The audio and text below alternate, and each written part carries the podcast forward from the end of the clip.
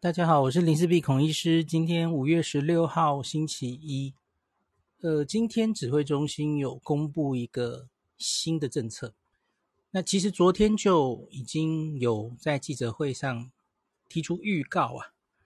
那所以我昨天其实已经有看到，然后有一些什么行政院院会的资的消息，然后这个是经过了专家会议，还有昨天也经过。就是中央跟地方首长开了会之后，大家一起决定的一些未来方向的政策，哈，很简单的讲两件事，两个我觉得都是蛮大的变化，哈，有一个是比较有共识的，这个简单，就是即日起，这个是诶，不是即日起，好像是十几号吧，六十五岁以上啊，快筛阳性。经医师评估就可以投药了哦，呃，不是说就确诊，可是就直接可以投药了哦，因为确诊可能又还是有一些争议这样哦。可是起码可以投药，这个是大家有高度共识的哦，专家跟地方首长都有高度共识，这个简单。那第二个就比较有争议，就是我们知道现在的密切接触者哦。原本是三加四这个新制也实行了一阵子吧，也经过了一些呃，有一些风波，有些人三加四其实他就怕怕的哦。那可是呢，现在开始呢，针对打三剂的完整注射的人呐、他说他得免居隔，他还写得哦，就是你好像还自己可以选的意思哦，没有硬性规定哦。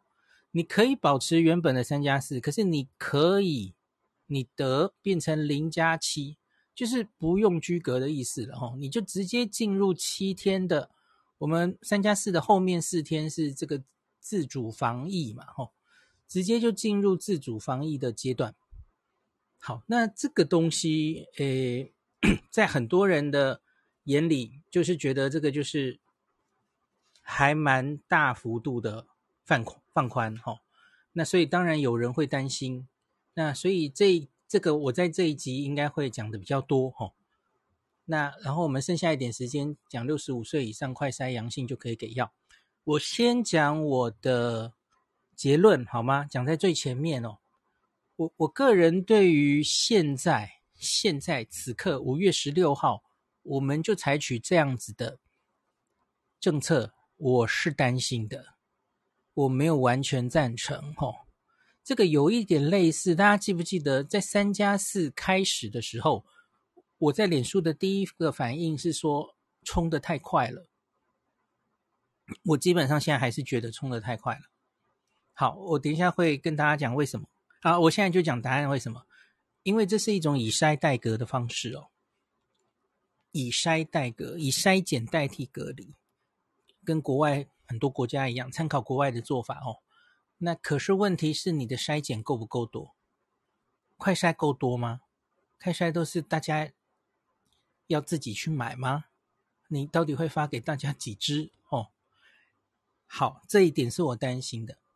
那另外，当然你会这样放，你一定就有几率会把确诊的人放出去哦。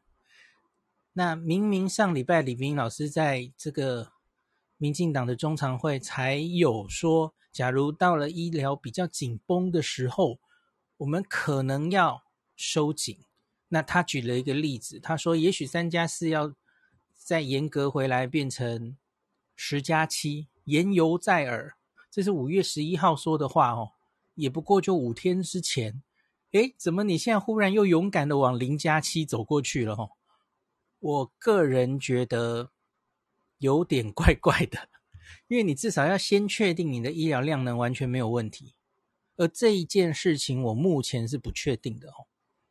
好，我结论已经讲完了。那另外一个六十五岁以上快筛阳性就给药，我是完全赞成。这也其实我这一阵子也一直在讲，我想大家应该都可以理解，所以结论没什么好讲，我就是赞成嘛。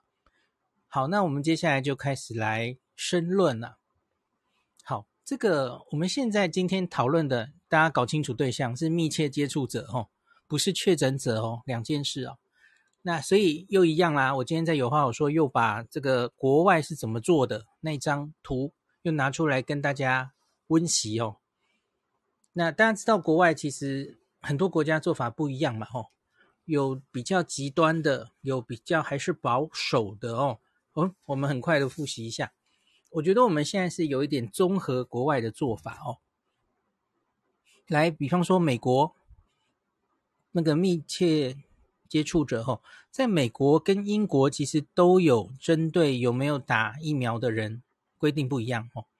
美国是疫苗打满就免隔离，然后五天后你记得快筛就好。那没有打满的人呢，他还是建议你治疗至少要隔离五天，那之后再快筛。那十天内接触十天内都要自我健康监测，因为这个潜伏期可以高达十天嘛，哦，原本是十四天，现在是十天，然后奥密克戎的话，好，可是注意这个其实都没有强制性了，哈。美国其实它就是 CDC 的写的一个建议了，哦。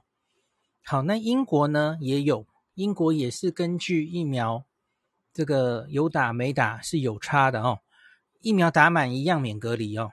那疫苗未打满隔离十天，哦，好，可是英国就有明显的以筛代隔了，哦，他没有放掉，他怕你还是有机会会呃发病，哦，需要进入确诊的隔离阶段，所以他是建议你啊，连七天要快筛哦，连七天，而这个英国的快筛是政府免费提供给你的哦。好，新加坡的话是这样，它是理论上要五天的自我监测，那在五天后阴性就可以正常外出哈。那还有，他说，假如你这每一天想要出门的话，你其实都可以快筛，快筛阴性的那天你就可以出门，这就有点类似我们的三加四的后面四天了哈。好，所以大家都可以看到哈，在英国、新加坡其实都是以筛代隔哈，那使用大量的快筛来解决这个问题。那像日本跟纽西兰其实就比较保守哈，他们都还是建议要有七天的隔离啦哈。那纽西兰是建议在第三天跟第七天快筛，好，大概就是这样，各国是这样做的哈。那我们来看今天的指挥中心的新闻稿哈，因为这是重要的政策，我们来字斟句酌看一下他们的新闻稿是怎么说的哈。好，自五月十七号开始，就明天呐，新冠确诊个案的同住家人已经完成三剂疫苗接种者，可以免居家隔离，改进行七天的自主防疫。那指挥中心今天宣布，为了因应社区广泛流行，兼顾风险管控及维持公卫防疫的量能，并参考国外防疫政策。国外防疫政策我刚刚已经念过了哈。那明天起调整新冠确诊个案同住家人密接者的居家隔离政策，针对完成三剂疫苗接种者免除居家隔离。诶，他这里又没有得了，他说免除诶哈，改为进行七天自主防疫。那政策如下哈。那他他这里写得呵呵 完成三剂疫苗接种者得免居家隔离，但需配合七天自主防疫。那自主防疫大家其实应该都知道了吼，遵守规范。比方说，你需要外出工作，采买生活必需品，需有两日内的家用抗原快筛阴性证明。所以意思就是，不是当天用这个用一次阴性哈。你等于可以用四十八小时的意思啦，吼，会有这样两天，大概就是认知到我们的快筛可能没有那么多哦，所以是用两天，不是用每天啊，所以这样子七天理论上你要做几次啊？也许至少三次，假如你都想出去的话了，吼，那当然有症状的时候就要建议在家休息，并以快筛设计试剂进行快筛，有症状你就要。快筛看自己是不是感染了嘛？哦，那就是进入确诊者的那个七天，那就是另外了哈。好，那第二点，未完成三剂疫苗接种者呢，那还是维持原来的三加四哦。那隔离期间应留在家中，禁止外出。于隔离期满后，继续四天自主防疫。那自主防疫一样啦，吼，那个这个如需外出工作及采买生活必需品，这这根本照抄一模一样吼，需有两日内的家用抗原快筛阴性证明，那后面都一样。好，所以政策就是这里改变了吼。那指挥中心呼吁，由于确诊个案的同住家人为较亲密的接触者，接触后可能有发病及感染他人的风险，应该要确实遵守自主防疫规范。自主防疫期间非必要不要外出，非必要不要外出哦。那外出刚讲过了，要有两日内的快筛阴性证明，外出要全程佩戴口罩及保持社交距离。哦，这个其实我们现在大概都是这样的吧？你不是这个自主防疫的人，你大概都也也会遵循这样的规则吧？吼，戴口罩，保持社交距离，然后禁止餐厅内用餐、聚餐、聚会。那不要出入这个人潮拥挤的场所，或是与不特定对象接触。好，所以就是你不要乱跑了哈。你去工作 OK，你去进行生活必要的采买 OK。那可是你不要去，比方说逛街、看电影，然后去用餐、去聚餐，哦，这些不要。好，这个是整个政策讲完了哦。那这样子会有多大的风险？那陈其迈市长他其实昨天就有说，哈，以高雄的资料的话，这样可能会漏掉十 percent 的人，就是家户。这种居家密切接触者的人，然后在隔离期间阴转阳，他说大概有十 percent 哦，所以就是你你可能会放掉十 percent 的确诊者，然后让他有机会在外面感染到别人哦。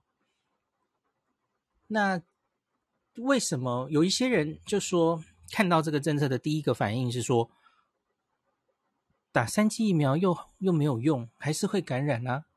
那为什么要针对已经打完三剂的人，然后毒后他们，让他们可以不用隔离？那今天他中有解释，我个人觉得这个解释还可以，我我有被说服哦。怎么说呢？他说，因为已经打满三剂的话，你的确还是会感染，没有人说不会感染。可是感染之后，第一个，你比没有。完全没打疫苗的人，症状相对轻微。好，这是有证据的哈，这是有学有研究的。第二个，你这个有症状，然后可以传染给别人，那病毒量降低的时间比别人快。哦，你传染给别人的几率当然有，可是比完全没打疫苗的人低。这也是有研究的哈，NBA 球员的研究哈。然后我跟大家讲过瑞典的，不是瑞典，瑞士的研究哦。所以打完三剂，相比于打完两剂，Omicron 的确理论上应该可以比较少传给别人。好，所以是有差的。就如同刚刚我们也跟大家报告哈，像是美国、英国对于有没有打满疫苗的人，其实待遇是不同的。好，所以这是国外。有证据支持，有国家这样做，哦，所以这点我有被说服，没有问题，哦。那可是我觉得大家现在比较担心的就是，我们都知道大概最后会往这个方向走了，哦，真正共存之后大概是这样做。可是问题其实就是你到底要放得多快的问题，哦。那大家都知道，从原本的十加七，后来变成三加四。我不知道你你还记不记得三加四那个时候哈，其实也有专家觉得是不是四加三比较好，五天比较好，五加七比较好什么的哈，因为那个就是相当于你到底可能有机会放掉多少人。那大家记不记得指挥中心有引用日本的研究哈，其实就是潜伏期嘛。这个新冠病毒到底潜伏期是多长？它中位数是三天，所以那个时候我们指挥中心坚持抓个三加四，因为。那时候其实很多县市长就希望是零加七，我不知道大家记不记得哦。新北的侯友谊市长就一直说应该要居隔转型，他希望是零哦。他他其实主要是基于你你就算是三加四，这个三的居隔啊，你还是行政上没有减减少大家的那个忙碌哦，你还是要居家隔离。哦，不管你原本是十天，后来说到三天，可是那还是个居家隔离，所以后来后来是把那个呃警察，然后要把电信把它弄这个呃电子围篱是拿掉了，然后因为真正联络到这些人的时候，根本早就超过三天，根本是缓不济急，根本是无意义的，你根本做不到嘛，所以把这个电子围篱拿掉了。那下一步其实就是把这个居隔也拿掉哦，所以他们其实希望零加七已经一阵子了嘛吼，因为因为觉得这根本是实际上做不来的政策哦。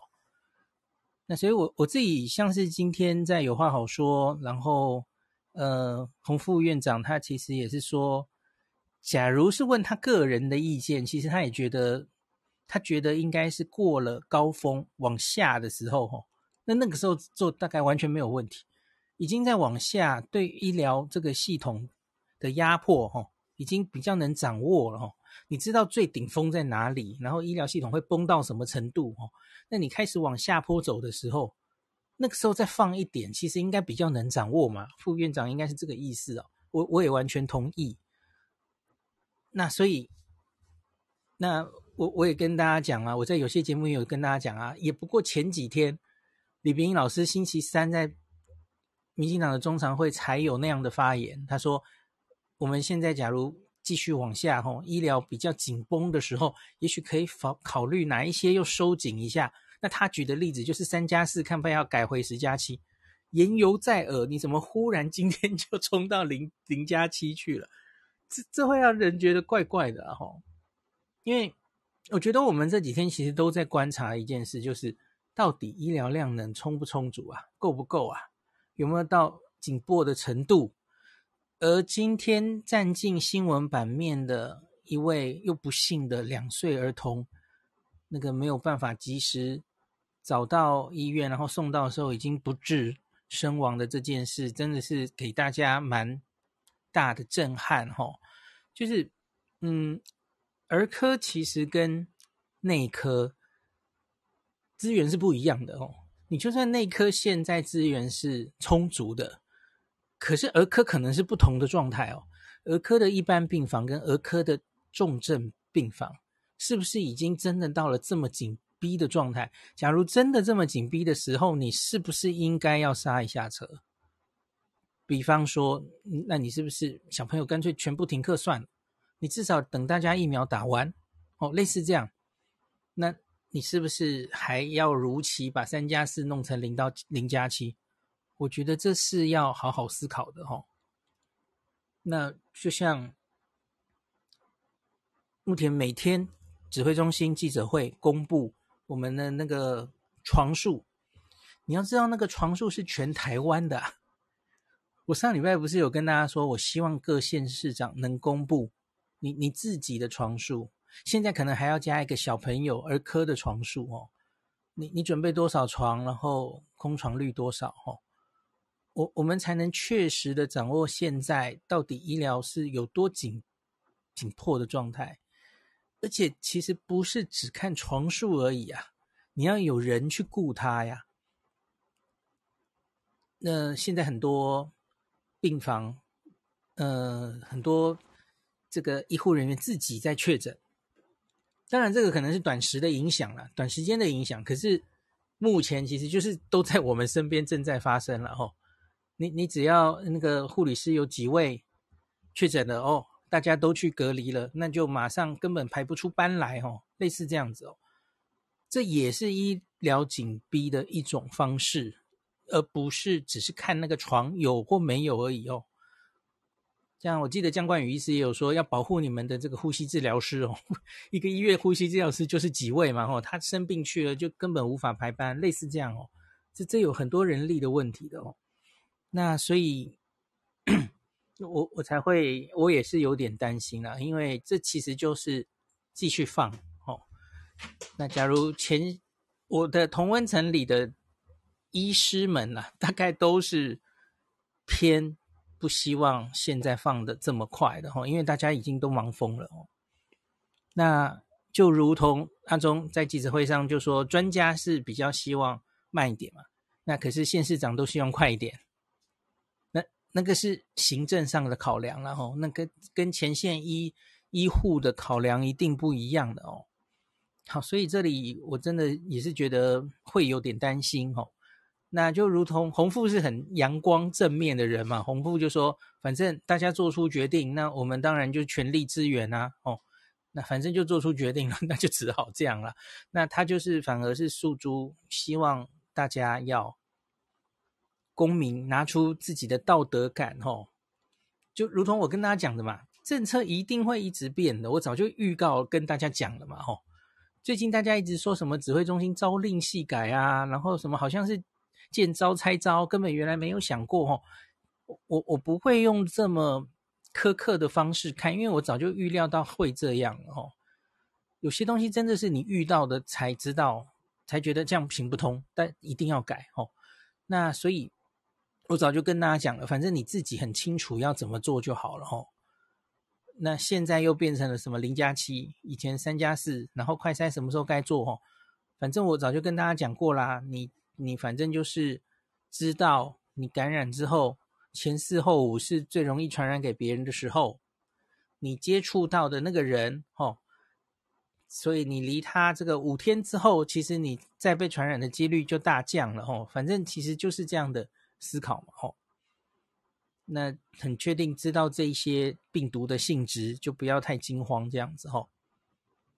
好，那。这个就是，总之，我我觉得现在零加七，呃，好像有一点冲，让我有点担心。另外就是，我不知道我们的快筛够不够。大家记不记得四加三加四刚上路的时候，非常豪气的在记者会上跟大家说，每个人哦，县市政府、地方政府会发五个快筛给你。其实我后来想想，应该是六个吧，因为一开始的时候就要一个。然后最早第一天的版本是说新第三天要做一次，后来就四五六七每天早上做一次，那其实应该是六个，反正后来就变成第三天的那个取消，因为隔天早上你就要做了嘛，吼，没多久就变了，吼，变成五个，后来变成四个，变成三个，变成两个，我不是很确定现在是一个还两个，就是马上缩回去了，因为你你很明显就知道自己快筛不够嘛，那。那后来就后面的四天就直接劝告大家非必要不要外出哈。那我觉得那个就是你政策出来，其实你没有想好，你你根本没有掌握好你手上有多少快筛，不然我不知道为什么你会出这种状况哦。那现在我有一样的问题啊，我上礼拜六啊有在脸书调查问大家现在买不买得到快筛了哦。因为大家现在知道现在是什么状况嘛？北北基桃比较呃疫情比较严重的地方，那个四大超商还有这个大卖场通路啊，有那种一百八十块，然后每人限购一支的这种快筛上路了。那不是很难买哦，很好买到，就根据各方的通报。那可是呢，实名制。这个快筛用健保卡领的那种哦，呃，去买的那种哦，前几周真的是排翻了嘛哦，在很多地方都看到排队大排长龙。那现在是第一轮的尾巴哦，其实该领的人差不多都领了，现在比较好买了哦。上礼拜六就很明显已经变好了哦。那我是我就上礼拜六用这个，我前面没有去排了哦。那上礼拜六就用那个快筛地图，很快的。在晚上六点的时候，还找到我家附近有好多存货的，还蛮多家的哦。那所以就开车过去，一分钟内解决，马上买到了哦。我也没有买多，我觉得要留给需要的人哦。我就只买了一人份五支哦。我觉得我跟我老妈是最重要，需要我们真的确诊的话，要赶快用快筛嘛吼。所以我觉得我们一人两支足矣哦，也不用。囤积哦，那可是可是 我要说可是了，那你现在改成了零加七呀，所以就变成可能很多人他他就有需求了哦，因为因为我不知道政府会发给我几支啊，我甚至怀疑政府会不会发给我哎吼，那所以那是不是就？民众又要去买这些，为了你零加七可能需要出门的时候的快筛，那那这个够不够啊？我我不是很确定哎吼。就是国外的，我们刚刚说的英国跟新加坡的以筛代隔，它是准备了海量的快筛让你筛啊，而那还是免费的耶。英国是免费的嘛，每三天就可以申请一次哦。新加坡应该也是，我不是很确定。新加坡好像是免费的，曾经每家户发了两次吧，让你至少有一定量的快筛可以用哦。其他的我不知道是不是免费的了。好，那我们再看一下新闻上怎么讲好了，因为罗富好像有补充一点点了哦。OK，今天的这个首版它有写说，我们是四月二十六号实施三加四，那现在五一七要实行新制了哦。哇，你看才三个礼拜就往前滚了哦。那他说我们的长者疫苗覆盖率啊，六十五岁以上是七成，这是打两剂的。那轻症无症状目前是九十九点七 percent，染疫的死亡率大概是万分之三，今天是万分之三点三哈。那所以呢，就说为了集中这个医疗资源来照顾中重症，那五月十七号开始以筛代隔的措施，原本我们是在关键设施医护人员有以筛代隔哦，就是。真的密切接触，你还是可以来上班哦，只是就是每天要筛检。那现在就扩及适用确诊者的同住家人，所以这是一个以筛代隔政策的延伸了哦。好，那这个我看一下还有说什么哦。阿中说了哦。这个若发现有违规事实，同样会根据相关法律开罚，呼吁民众要遵守规定，这还是有罚则的啦吼。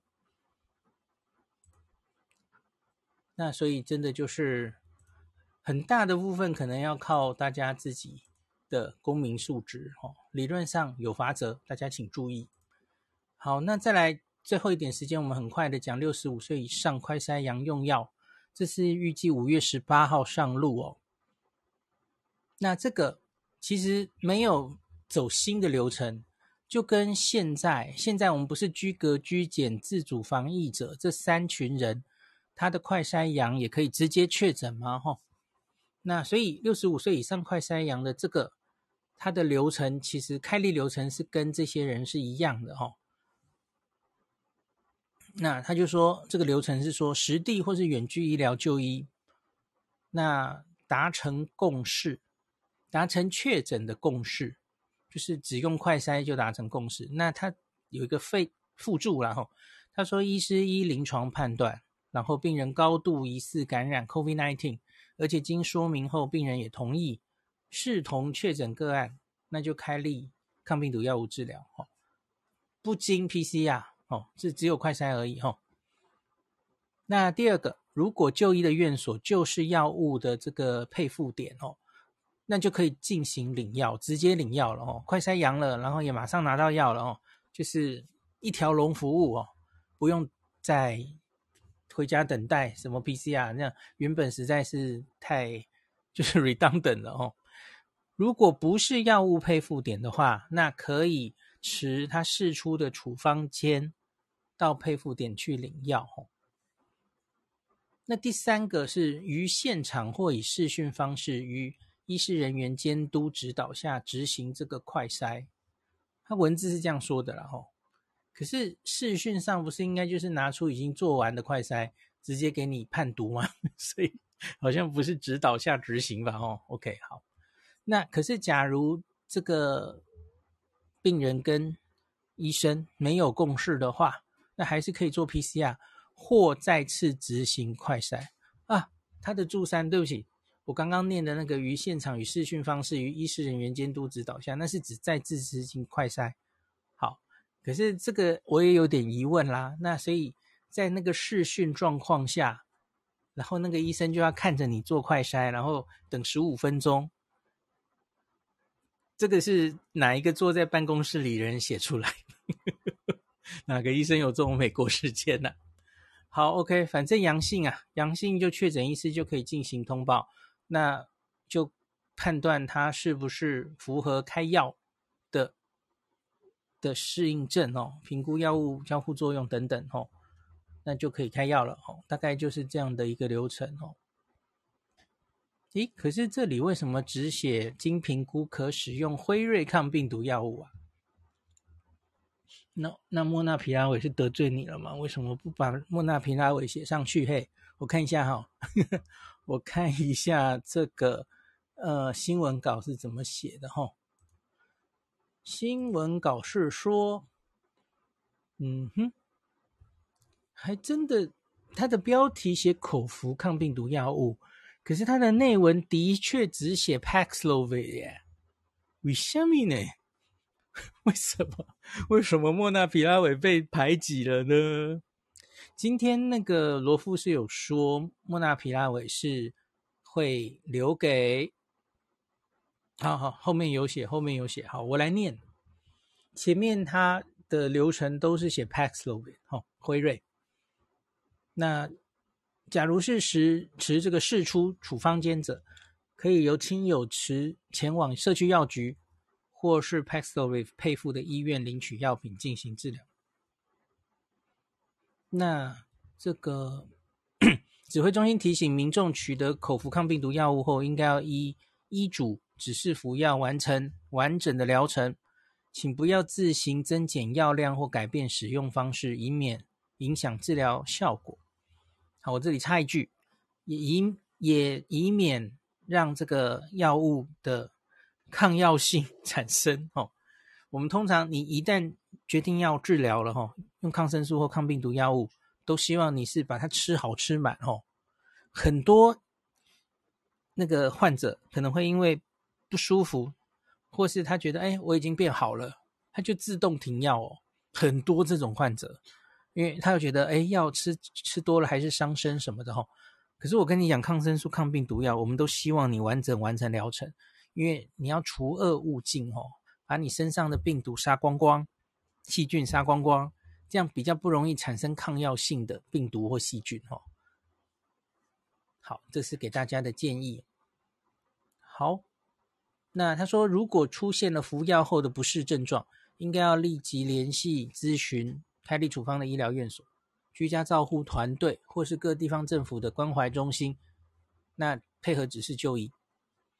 那最后有提到莫纳皮拉韦了哈，指挥中心表示，依据国际已发表的随机对照实验，以莫纳皮拉韦治疗发病五天内的这个新冠门诊病患住院或死亡率下降三十一 percent。Paxlovid 则下降八十八 percent，应该是住院加死亡，哦，这是一个复合的指标。我跟大家解释过了嘛，其实降死亡的效果是差不多的了哦。好，那说另外考虑这个莫纳皮拉韦的作用机转，是使病毒基因的基因组错误累积，可能会造成病毒突变，而且它。有胎儿毒性及骨骼软骨毒性等副作用，因此它是在台湾的治疗指引是摆在后面了哦。就因此，为什么前面就完全都只写 Paxlovid 哦？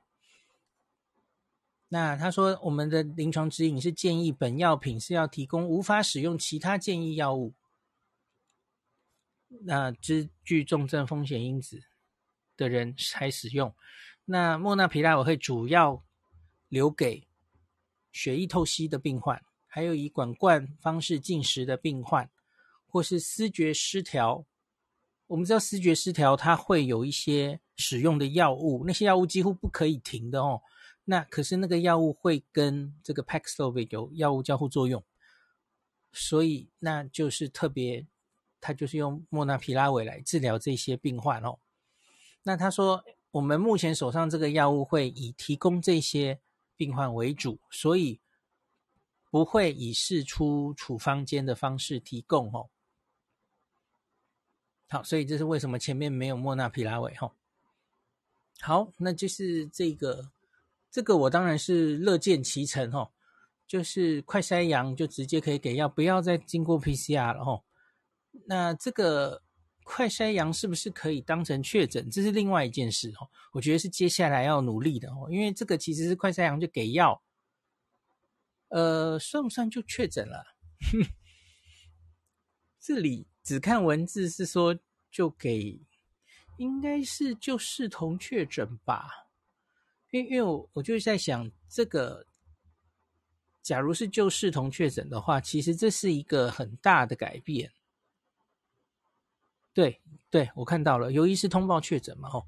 所以你看，他现在就是有几类的人，其实已经都可以快筛阳就确诊了，包括上礼拜五月十二号开始的居隔居检自主防疫者这群人，还有呃慢就长照机构里面的人也是可以去那个快筛阳就直接给药。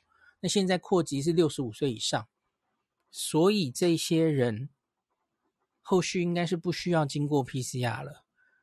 那么其实就可以打开我们的，等于是这些人其实直接快筛就确诊，可以省下一些 PCR 的量能。那所以我们这几天一直在跟这几周跟大家说，我们 PCR 好像到了一个瓶颈哦，九万、十万，那上不太去，那一定的阳性率，所以就卡在六万哦。那事实上已经不太能只看这个台面上确诊的数字。来判断我们疫情的严重度，哈，那现在多了这些人是可以用快筛直接确诊，它等于是你又可以往上冲了，哦，所以我觉得也许接下来我们就会因为这个新政策，哈，你看整个六十五岁以上都开了嘛，所以也许就会再看到现在六万以后会再往上冲到七万八万，当然都有可能，哦，这是一个变数，给大家参考，哦。好，那今天就讲到这里。好，我看一下大家有没有什么留言。换麦嘞，今天十点三十九号，然后等一下讲儿童。我看一下哈，我看看大家，看看大家对于今天的呃零加七有什么反应。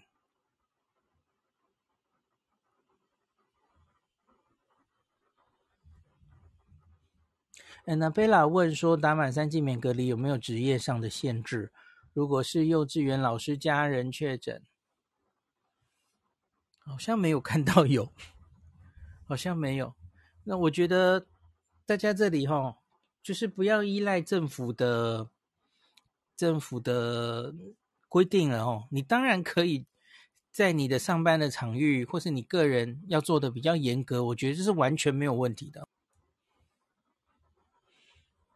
有他说六十五岁以，有一个人问六十五岁以上快筛阳去急诊直接开药，他还要做 PCR 吗？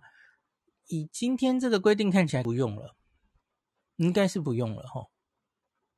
好，然后倩说开这个药得花很多时间查药物交互作用，急诊室已经塞满快筛阳了。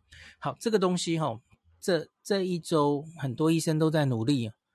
其实好像中华民国药师公会有出一个东西哦，可是那个我看过了，就是他有出两张手板吧，就是说 Paxlovid 有哪一些药是绝对不能并用的，那有一些你是可以停掉原本的药，然后继续用。可是那一张其实我我觉得有一点不太正确哦。那我知道辉瑞的人，然后还有一些嗯人在运作。要做出一些，这是要教育前线的医师了哈，做出一些很简单的，你要说是懒人卡嘛哈，那就是把这些药物在做的这些指示做得更精确一点哦，因为常会遇到的药物交互作用的药其实就是那一些，重要的就是那一些，所以他们我知道辉瑞很努力，他们正在也请教每一科的医师哦，比方说精神科的用药，他要去问精神科的用药。你的经验里，这样严不严重哦？是不是一定要停药等等哦？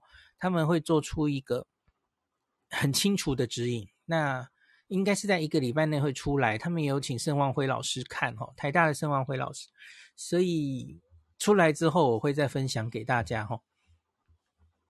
那台湾的那个台湾的药师公会有出一张了，然后那个基本可以先参考一下，可是应该会有更详细的出来哈。因因为现在有观察到一个现象哦，就是我们不是有查那个药物交互作用的网站吗？那很多医生开这个药哦，战战兢兢，然后查了哦，有有药物交互作用作用，我就不敢开了。因为因为假如不熟悉那些药，不熟悉开这一类会有这个影响肝脏酵素的药的医生，很容易会这么保守哦。那可是事实上其实不一定需要这么保守哦。像我们在中心的那个 医学中心的。医师了哈，我们常常都开这样的药，然后大概都知道哪一些药其实用这个在这样的病人大概是风险，这个好处大于风险。那反正你也只用五天的药，其实没有那么严重哦。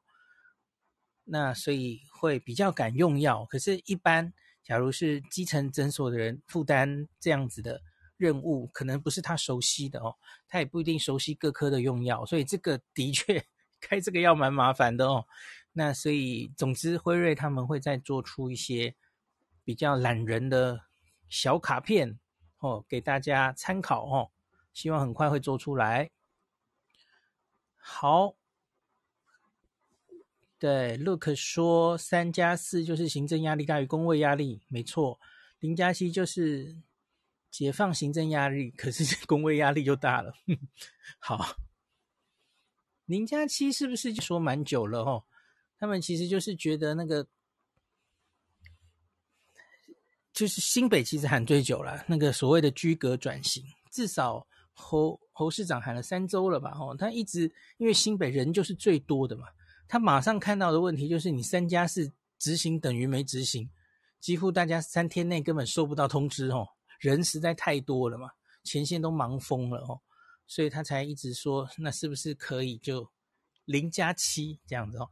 结果现在零加七真的成真了，只是加了一个打三剂疫苗的条件嘛，哦，一样啊，概念一模一样啊，就是这样子啊。那 Flora 蔡说，以塞代格应该要由政府提供快筛，对啊，新加坡就是这样嘛，哦，所以你假如又这个快筛又还是要人民自己买，当然可能就会有不够的问题，然后。也也不是每个人都买得起快筛，我我要老实说是这样嘛。有一些民众其实生活比较困苦的哦，他不能不工作，不然他不会就没有钱了。可是哇，他出来工作，你还要他就负担这个快筛的成本，这个对某些人应该真的是压力了哦，这个实在是有问题哦。好。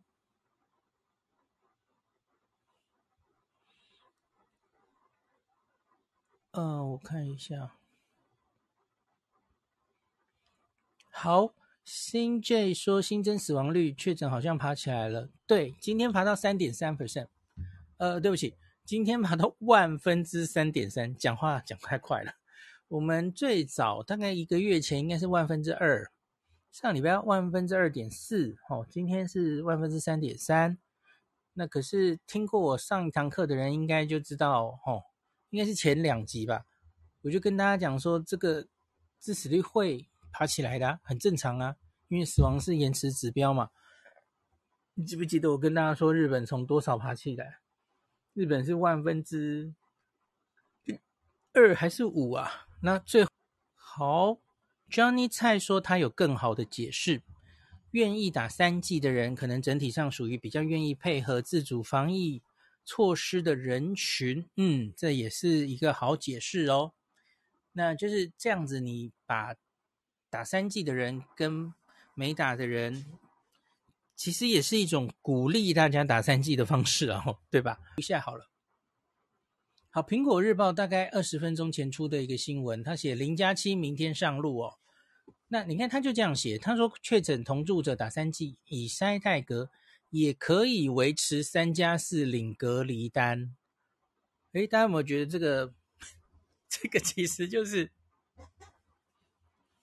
因为有一些人有一些声音说，这个是不是在帮保险公司解套？因为你你选零加七啊，就是没有隔离单嘛，那那种隔离险你就保不了啦。那 可是现在会不会有人为了隔离险，他宁愿要维持三加四？看起来可以。这个标题好像暗示这样子哦。那我们来看一下《苹果日报》这里，其实关于阿中在记者会上写的有讲得更清楚一点哦，就是关于三加四的争议哈。他说，同住家人本来是三加四，那现在因为我们第三剂疫苗覆盖率提升了，资料显示接种三剂后多为轻症，传播力相对弱，中重症比比例低，所以对工作上希望可以尽量给方便。所以才宣布打满三剂的确诊者同住家人可以免居隔，只要快筛阴性就可以上班出外采买。那他说这个地方其实意见分歧吼。那他说以跟专家跟地方其实意见确实都有不一样的地方，最最后还是决定要调整吼。那专家多数希望管制趋严，地方政府希望趋松。最后就折中。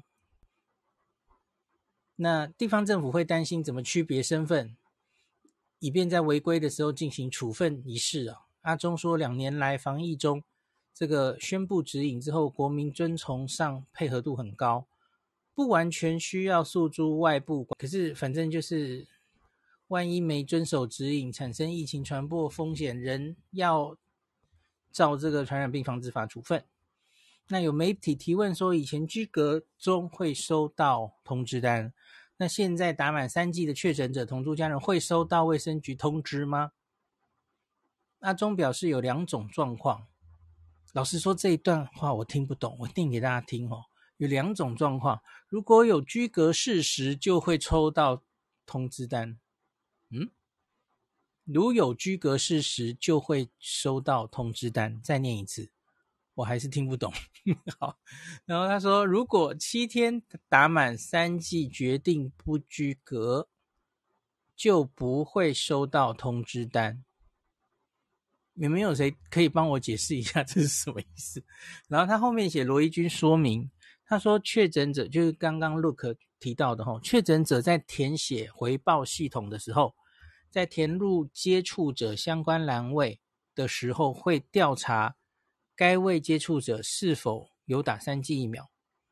如果选择有接种过三剂，系统就会判定为零加七，将没有隔离书。可是你如果选择没打三剂疫苗，则会辨认为三加四，仍然会发给隔离书。所以大家听懂了没？可是这我不懂啊。那所以是怎样？那个？假如有人他有买保险，他希望要有隔离险，他打过三剂疫苗，那你现在是要他在这个填回报系统的时候说谎的意思吗？那不就，嗯哼，那不就伪造文书？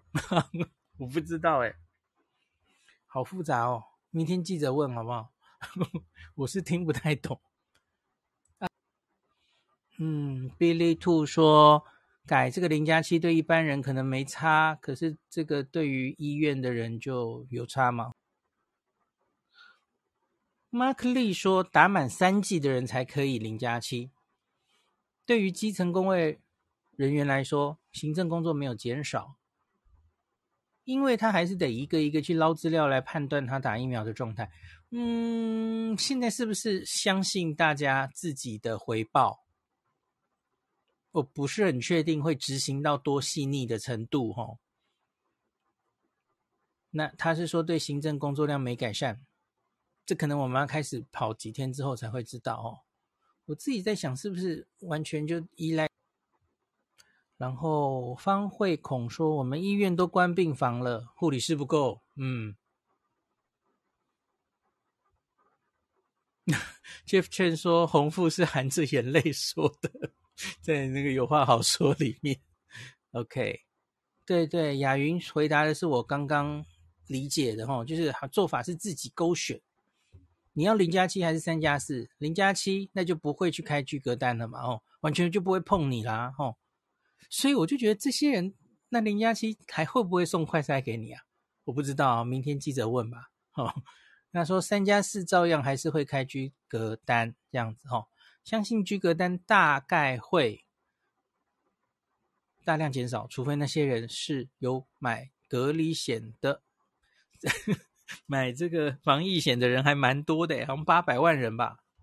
呃，有人问我，六十五岁以上打第四剂有相关的研究数据？有啊，请大家回去看，应该已经是一个月还是两个月前的哦。你就是美国变成世纪帝国的这一集，然后后来还有一集应该是讲以色列的研究，哦，有两集讲第四季的，哦。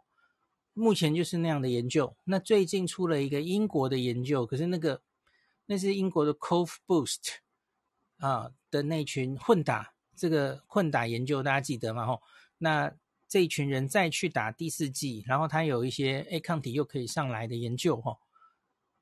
那这个我有空再跟大家念好了，吼。可是其实没有非常多第四季的研究，吼，所以我目前对大家的建议还是。六十五岁以上或是免疫有缺陷的人，应该值得打第四季。那我不是很认同一定要四个月还五个月，我觉得好像有点早哈。也许六个月就可以了哈，相隔六个月了哈。那可是因为啊，我们现在就是 Omicron 的最流行的时候了哈，所以提早打，就是我们台湾是规定五个月嘛吼，我觉得也无可厚非啦。所以就是六十五岁以上吼。那个第三季已经满五个月，那就去打你的第四季吧。吼，我我在这个时候是我我就不会反对了。吼，假如是疫情其实没有非常流行的时候，我可能就会觉得不需要这么急着去打第四季哦。好，Gina Home 说公民素质真的很重要，靠通报只是让行政作业更辛苦，自我隔离比较重要，轻症自主隔离，重症风险立即就医。把资源不管人力物力都留给重症，这是大原则了哈。嗯，Breda 附了一个中央社新闻告诉我们哈，你已经打了三剂，你仍然想居隔，那根本就是保险条款嘛哈。你仍然想居隔三加四天的话，那你就确诊个案回报的时候，不要勾选完成追加剂即可哈。好吧，那就是这样吧，大家都知道该。Rexy 血问，请问如果感染三个月内测试还是阳性，那可以去大众场所吗？感染三个月内，你为什么要一直测？三个月内测试还是阳性，你测 PCR 的话，那你就是阴阳人嘛？吼，那个最长可以到八十几天都还是阳性哦，就是测到是病毒的尸体哦，所以根本不需要做这件事。你感染之后的十天以上，绝大多数的人，除非你是免疫有缺损的人，或是你是重症哦，不然十天以上几乎完全，你 PCR 还测得到，可是都是不是活的病毒了哈。所以一般人根本不需要去重复检测。苍兰哥说晚上打疫苗的突然变多，隔离真的比副作用可怕，所以真的是为了免隔离吗？哦，真的吗？感谢您收听今天的林氏璧孔医师的新冠病毒讨论会。如果你觉得这个节目对你有帮助，喜欢的话，欢迎你推荐给你身边的朋友，或是在 Apple Podcast 上面留下评价，后也可以留言哦。五星好像每天都可以留哦。希望大家当我的种子教师，推广正确的新冠卫教，以科学防疫，不要只以恐惧防疫。行有余力的话，欢迎您赞助林氏璧孔医师喝杯咖啡。让我可以在这个纷乱的时代继续分享知识，努力做正确的新冠相关卫教。如果你想看到更多孔医师分享的新冠疫情相关资讯，或是林氏璧发的日本旅游资讯，欢迎你加入脸书上的日本自助旅游中毒者粉丝专业。那或是我也有 LINE 的官方账号，或是 Telegram。那这一些连接都在 Pocket 前面的我的电子名片里面。可以在一个页面就看到我所有的发声管道，都欢迎您加入。那我们就下一集再见喽。